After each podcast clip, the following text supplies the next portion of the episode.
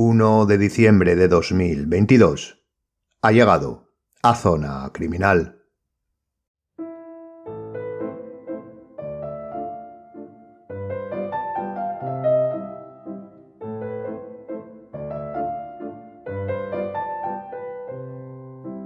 Hoy viajamos hasta la India. Sin duda, uno de los países más místicos, al menos cuando hablamos de corrientes orientales la mayoría de creencias y prácticas en este sentido que usted puede relacionar con otros países de ese lado del mundo, como son el kung fu con China o el zen con Japón, realmente nacieron o bien en la India, o bien de habitantes, de indios, que por distintas razones abandonaban el país. Pero como se podrá imaginar, nosotros no vamos a otorgar al podcast un carácter pseudo filosófico ni espiritual, sino que lo haremos con la cruda realidad y finalidad de esta serie de episodios. Eso sí, teniendo hoy una característica que no hemos visto antes. Nos acercamos a la India, a comienzos de los años 2000, porque allí vivieron la presencia de una asesina en serie. Ya sabe que la finalidad de estos episodios, como indica siempre la segunda parte del título, es ahondar sobre la estructura primigenia de, de un perfil criminal, poder observar si existe esa estructura básica común, particularidades, desencadenantes e incluso, si pudiésemos, motivaciones, además de otro tipo de características de manera universalizada, que pudieran ayudarnos a componer realmente lo que buscamos. O por el contrario, si esta tipología de personalidad y sujetos son tan raros, incluso en ocasiones tratados de excepcionales, como se llega a decir. Aunque bueno, por lo que llevamos visto en este podcast, esa excepcionalidad ya sabemos que no es tal, pero aquí queremos profundizar algo más. Hoy es un buen día para ver si, vistos los vistos, los episodios, las particularidades que pueda presentar comparte o no esas características estructurales comunes. Es cierto que el fenómeno de los asesinos seriales tiene una presencia mucho mayor en varones que en mujeres, llegando a calcularse que menos del 10% serían criminales femeninas pero no por ello debe dejarse de estudiar, claro está, dónde debe hacerse. Aquí solo exponemos para comparar relativamente los datos puestos en común. Nuestra protagonista se llamaba Kade Kempama, más conocida por el sobrenombre de Cianide Malika. Ahora veremos por qué. Ya sabe, bienvenido a Zona Criminal.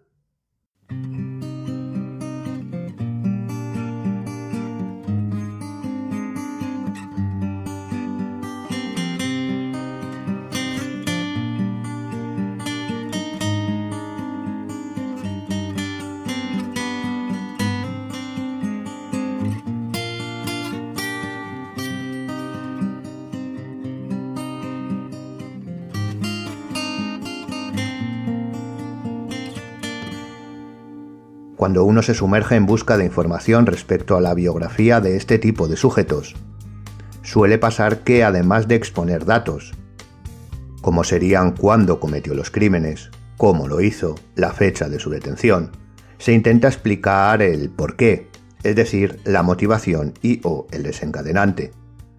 Aquí ya sabe que lo que haría sería explicar la dificultad y necesidad de análisis profundo y conocimiento de todas las variables, pero como estoy seguro que si es seguidor del podcast ya lo sabe, no voy a repetirme. Sí deseo, por otro lado, exponer una de esas explicaciones porque con ella se ve bien esa necesidad de tener en cuenta otros parámetros que muchas veces no se relacionan con este. Literalmente algunos autores exponen que el por qué comenzó a asesinar Kempama está totalmente relacionado con los giros eh, que tuvo su vida. La protagonista podríamos decir que tuvo una vida tremendamente lineal. Se casó, tuvo hijos y ejerció de madre. Montó un pequeño negocio de préstamos muy típicos en la India. Es algo así como un negocio minorista, pero este fracasó. En 1998 Kempama llevó a la ruina la pequeña empresa y su marido le abandonó. No solo eso, sino que le prohibió ver a sus hijos que se quedaron con él en el domicilio común. Kempama era una mujer de 42 años, a quien la vida le había cambiado, más o menos repentinamente. Como decíamos, esta explicación se tiene como el desencadenante, por parte de algunos autores, de la furia homicida de la mujer.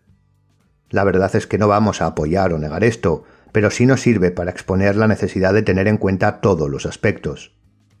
Probablemente, si observamos la estructura longitudinal de este contexto, vemos que un sujeto lleva a la bancarrota su negocio, es abandonado por su pareja y pierde la custodia de sus hijos. Esto, visto depende con qué ojos y en qué sociedades, es poco probable que sea suficiente para justificar ningún acto de, las características de las que vamos a hablar. Ahora bien, debemos posicionarnos donde ocurrió esto.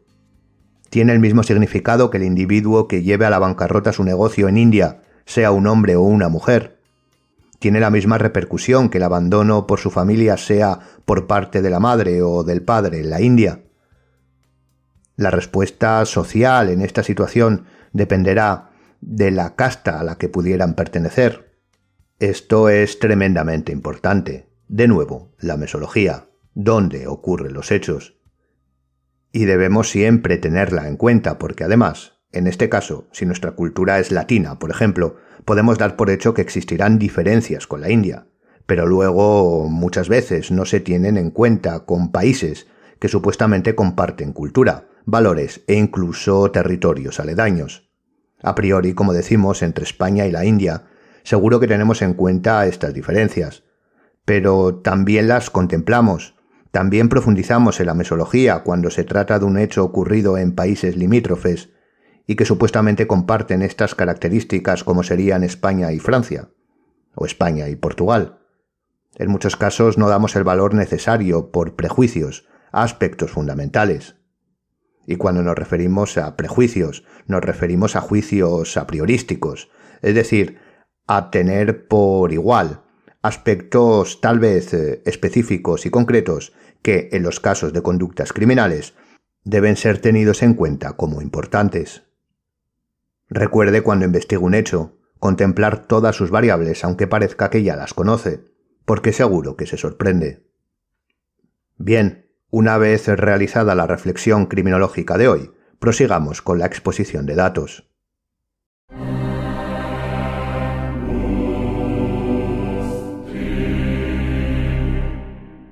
Como decíamos, en 1998 la vida de Kempama cambia radicalmente.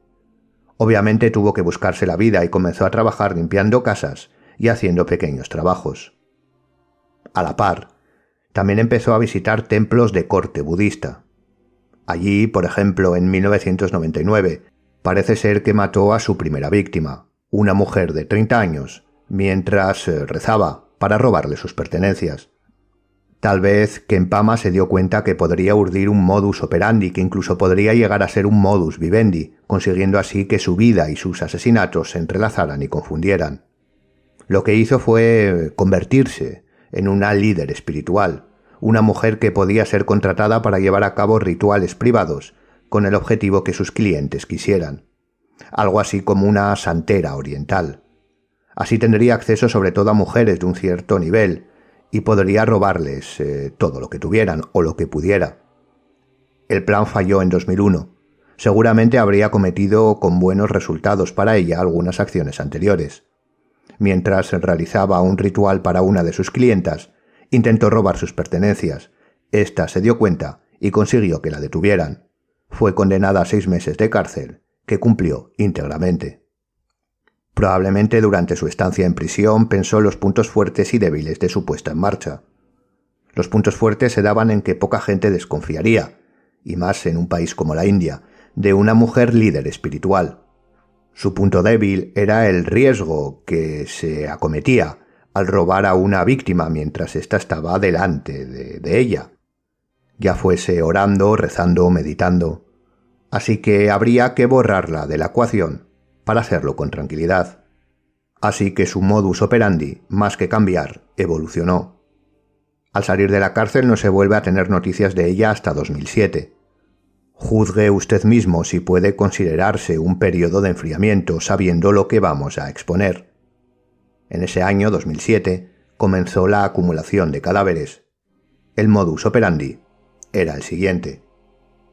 Kempama se había especializado en un ritual conocido como puja, un proceso hinduista, también puede ser budista, pero ella lo realizaba desde el hinduismo, para reverenciar a las deidades. Lo que hacía era conocer a mujeres con problemas en los templos, digamos, más concurridos, y ganar su confianza, no solo escuchándolas, sino también convenciéndolas de que su práctica y rituales las ayudarían de verdad. Así que organizaba en templos alejados de la ciudad de Bangalore, donde residía, rituales pidiéndoles que acudieran con sus mejores galas, incluyendo joyas y dinero como ofrendas. Allí mientras ponía en marcha el ritual les daba de beber agua bendita, agua sagrada, mientras les tapaba la boca. Y lo hacían, las víctimas, con los ojos cerrados mientras oraban. El líquido que bebían contenía cianuro. Las víctimas morían de manera rápida y eran despojadas de todas sus pertenencias. Este modus operandi se dio desde el 10 de octubre hasta el 18 de diciembre de 2007 con cinco mujeres, todas ellas víctimas de entre 30 y 60 años con problemas más o menos intensos que Kempama prometía resolver con un ritual eh, privado. A una de ellas le prometió el alivio de los dolores provocados eh, por el asma, a otra la posibilidad de tener hijos, a otra le prometió encontrar a su hijo desaparecido, etc. A todas las mató envenenándolas con cianuro. De ahí su apodo de cianide Malika. Otro dato interesante es que, por lo que parece, Malika cambiaba de identidad tras cada asesinato. Y esto era cada poco tiempo. Debemos tener en cuenta que en la India los censos no son digamos algo que se lleva al día, por lo que ir modificando la identidad es incluso una variable que demuestra una predisposición, por no decir premeditación, es decir, una conciencia forense, orientada a no ser descubierta, claro está. En 2008, el 31 de diciembre, Kempama fue detenida tras intentar vender artículos, sobre todo joyas, de una de sus víctimas. Fue condenada por los asesinatos y ejecutada el 24 de marzo de 2009. No obstante, parece que los eh, conocidos, los asesinatos que hemos relatado, son solo una parte de los cometidos. La historia de Cianí de Malika es sin duda digna de estudio. La policía concluyó que todo lo hizo por el robo, por el apropiarse de las pertenencias de sus víctimas, sin más. También fue la primera mujer asesina en serie de la India y la primera en ser condenada a muerte en el estado de Karnata. Es cierto que puede, si observamos, eh, podría tener ciertas características propias, pero, y sobre todo si son seguidores al menos de la serie de, de programas, no ve ciertas similitudes, de, de hecho alguna que otra con mayor presencia en todos los sujetos vistos. La estructura de los perfiles va tomando una morfología. Esperemos también que esto amplíe su necesidad de estudio al respecto. Y hasta aquí el programa de hoy. De nuevo vuelve a ser un episodio no muy extenso, pero creo que era interesante exponerlo así, de manera clara y concisa, para que los interrogantes que intenta exponer esta serie sobre asesinos por el mundo estuvieran sobrevolando estos minutos y continúen en su cabeza para estimular su análisis criminológico. Además, aquí lo importante son los datos relativos a la estructura de un perfil, con las particularidades expuestas.